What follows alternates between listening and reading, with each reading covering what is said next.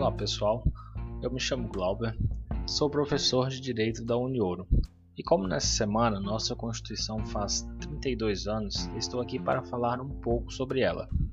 A nossa Constituição de 1988, conhecida também como Constituição Cidadã, é a que rege todo o ordenamento jurídico brasileiro hoje. Desde a independência do Brasil em 1822, é a sétima Constituição que o nosso país tem e a sexta desde que somos uma república. A Constituição de 1988, ela faz 32 anos agora em 2020 e é um marco aos direitos dos cidadãos por garantir liberdades civis e os deveres do Estado. Em 5 de outubro de 1988, sua promulgação foi marcada pelo discurso do então deputado federal e participante da Assembleia Constituinte, Ulisses Guimarães, o qual disse: A Constituição pretende ser a voz, a letra, a vontade política da sociedade rumo à mudança. Que a prolongação seja nosso grito. Muda para vencer, muda Brasil.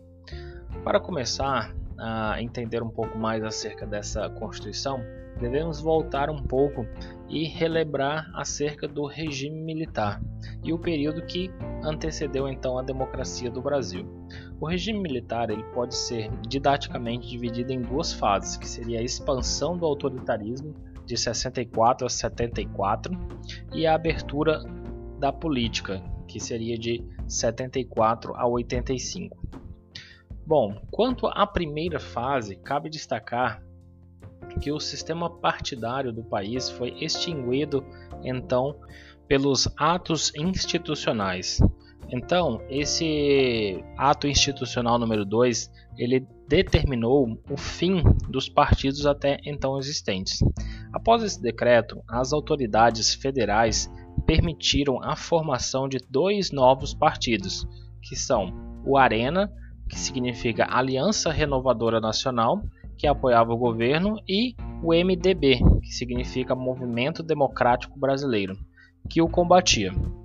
A Arena era amplamente majoritária no Congresso e dispunha de total apoio oficial do governo, enquanto o MDB estava permanentemente ameaçado de ter seus deputados e senadores cassados. Nessa época, já aumentava a resistência à ditadura, apesar da repressão e da censura à imprensa. Apesar de grande parte dos apoiadores do regime terem optado pelo silêncio, muitos se aliaram então ao MDB, como forma de resistência àquela situação de controle nacional por parte dos militares, enquanto outros optaram pela realização de movimentos de guerrilha urbana. Entre as personalidades políticas, a oposição ao regime se deu através da Frente Ampla. Políticos como Juscelino Kubitschek, João, que já estava no exílio, e até mesmo Carlos Lacerda se organizaram nesse evento que acabou extinto em 1968 pelo general Costa e Silva. Ao se falar sobre a fase de expansão do autoritarismo, é impossível não abordar o famoso milagre econômico do governo do general Emílio Garrastazu Médici. Foram ao comuns os slogans de ninguém segura este país, este país que vai para frente, ou ainda Brasil, ame ou deixe. Durante esse governo, tivemos um crescimento econômico sem precedentes na história brasileira, que nos levou ao status de país campeão do crescimento econômico mundial na década de 1970 e que fez com que o nosso produto nacional bruto chegasse a ser o décimo do mundo. As causas para esse milagre foram internas e principalmente externas. O governo concedeu nesse período muitos incentivos fiscais, favorecendo novos investimentos por parte de empresários brasileiros, além de investir vultuosos recursos em nossa economia. Mas os principais responsáveis por este crescimento foram fatores externos. No início dos anos de 1970, o comércio internacional entrou em uma fase muito dinâmica, de modo que as exportações brasileiras aumentaram muito, colaborando muito para o crescimento. Além disso, as autoridades consideraram uma vasta gama de privilégios às multinacionais, que passaram então a investir em peso no Brasil. Enquanto isso, os bancos internacionais concediam empréstimos gigantescos, o que também alimentou esse rápido crescimento na economia brasileira. O período do milagre foi habilidosamente explorado pelos governos militares, por meio das grandes propagandas em prol do regime. Também a vitória da seleção brasileira na Copa do Mundo de 1970 acabou se tornando um verdadeiro ícone desse momento de nacionalismo e otimismo. Foi também nessa época que foram construídas as obras públicas faraônicas, como a Transamazônica, a Ponte Rio-Niterói e a usina hidrelétrica de Itaipu. Apesar desse crescimento ter, ter de fato ocorrido, em muito poucos anos, a economia brasileira entrou em um declínio e o milagre econômico ruiu.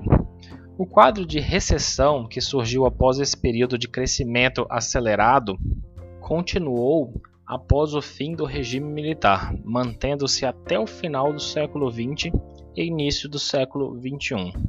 Uma das causas para o fim do milagre foi a falta de preocupação com os aspectos sociais do país. Em outras palavras, o crescimento não trouxe desenvolvimento. Isso porque a esmagadora maioria dos brasileiros não se beneficiou com o crescimento econômico e de forma que as camadas mais ricas nessa época tenham ficado mais ricas, enquanto as mais pobres permaneceram na pobreza. Quando a euforia da economia mundial se conteve, a partir da crise do petróleo em 1973, as nossas exportações caíram. Para que nossas indústrias continuassem a vender seus produtos, seria necessário um grande mercado interno, o que não era o nosso caso. As consequências dessa queda de consumo foram a produção industrial estagnada, arroxo salarial da classe média, desemprego generalizado e uma inflação galopante e dívida externa absurdamente elevada.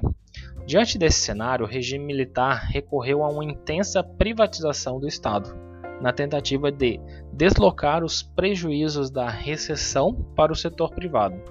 Isso permitiu que pequenos grupos econômicos controlassem segmentos do Estado, buscando seu exclusivo benefício, o que ajudou a estagnar o desenvolvimento brasileiro e acabou por agravar a crise, que se estendeu por muitos anos após o fim do regime. Foi nessa época que surgiram as raízes das privatizações de que tantos ouvimos falar por aí hoje. A partir então do governo de Ernesto Geisel, percebeu-se que a ditadura, se ela continuasse como estava, a insatisfação ficaria tão generalizada que poderia levar à sua queda. Isso porque a economia só se deteriorava com o fim do milagre. A sociedade civil estava cansada da falta de liberdade econômica e as forças armadas começavam a se desgastar devido à sua longa permanência no poder. Assim, o governo optou por promover a abertura política. Nesse caso, nas palavras de Geisel, de extensão lenta, gradual e segura. É importante ressaltar que essa liberação do regime não visava restabelecer a democracia no Brasil, mas sim dar condições ao regime de sobreviver em uma época de dificuldades políticas e econômicas. Desse modo, a repressão policial aos poucos diminuiu, os atos institucionais foram suspensos, o sistema eleitoral foi democratizado, a imprensa se libertou da censura, os exilados e presos políticos foram anistiados e permitiu-se a formação de novos partidos políticos. Em meio à liberação de novos partidos, ocorrida em 1979, os que apoiavam o governo, no caso a antiga Arena, eles permaneceram unidos em um único partido, que passou a ser chamado então de PDS ou Partido Democrático Social. Enquanto o MDB ele se dividiu em PMDB, Partido do Movimento Democrático, PT, Partido dos Trabalhadores, entre outros. No ano de 1980, foi aprovada então a emenda constitucional que restabelecia as eleições diretas para o governador. Isso mostra que as proporções da abertura política estavam aumentando, o que desagradava alguns grupos mais conservadores. Nesse período, houve alguns episódios que desgastaram muito o governo, resultando então em um aceleramento do fim do regime. A oposição se intensificou, endurecendo sua posição, e seu movimento mais significativo foi a famosa campanha das diretas já, que começou depois que o deputado Dante de Oliveira apresentou o projeto de emenda constitucional, que instituiria eleições diretas para presidente em 1984. O projeto não foi aprovado no Congresso, devido a uma mobilização do Partido Democrático Nacional e, particularmente, do então presidente desse partido, o senador José Sarney. A participação popular das diretas foi imensa, de modo que até hoje é considerado um dos maiores movimentos de massas já vistos na história do Brasil. Mesmo com a pressão popular, as eleições do, para presidente de 1985 foram indiretas, no caso, o Congresso que escolheu o presidente. O PMDB lançou como candidato à presidência o governador de Minas Gerais, Tancredo Neves, e a vice-presidência José Sarney, que então tinha se desligado do PDS e se filiou ao PMDB. Enquanto isso, o Partido Democrático Social escolheu como candidato Paulo Maluf. A opinião pública apoiou abertamente a candidatura de Tancredo, que acabou sendo eleito pelo colégio eleitoral. Assim, sua vitória acendeu muitas esperanças. Surgiu então nessa época a expressão Nova República, para denominar o regime que substituiria a ditadura militar. Significava a esperança de que, a partir do restabelecimento da democracia, caminhássemos para uma condição de menor desigualdade social, crescimento econômico e combate à corrupção e à inflação. E então, subitamente, veio a doença e a morte de Tancredo. Perplexa, a população assistiu à posse de Sarney para a presidência da República. Sarney havia apoiado a ditadura, fora senador pelo Arena, presidente do PDS, Partido Democrático Social, e principal articulador da derrota da emenda de Dante de Oliveira. Feita toda essa revisão acerca da ditadura militar, podemos falar agora da Constituição de 1988, que está vigente até hoje. Em 1988, durante a presidência de Sarney, houve eleições para o Congresso Nacional, que é composto por deputados e senadores. Os 559 eleitos formaram a Assembleia Constituinte, que elaborou a nova Constituição entre 1987 e 1988. A maioria dos constituintes eram de partidos do chamado Centro Democrático, partidos como PMDB, PFL, PTB, entre outros. O presidente da Constituinte foi o deputado Ulisses Guimarães, do PMDB. Entre os constituintes também estavam figuras importantes, como os futuros presidentes, que seriam Fernando Henrique Cardoso e Luiz Inácio Lula da Silva. O resultado de mais de 19 meses de Assembleia foi a Constituição de 1988, apelidada de Cidadã é uma das mais extensas constituições já escritas, com 250 artigos e mais de 1.600 dispositivos. Mesmo assim, ela é considerada incompleta por vários dispositivos que dependem de regulamentação, por isso ainda não entraram em total vigor.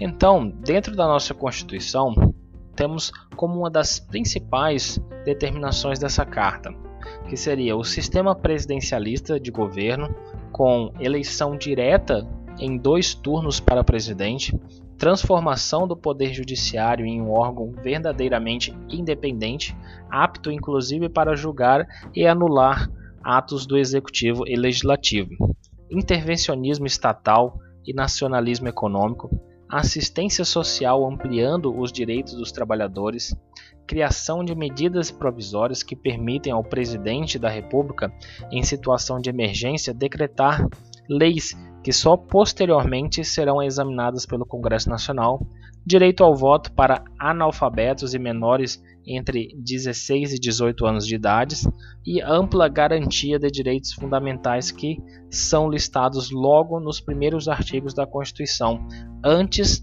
da parte sobre organização do Estado, ganhando assim uma posição de privilégio na nossa Constituição.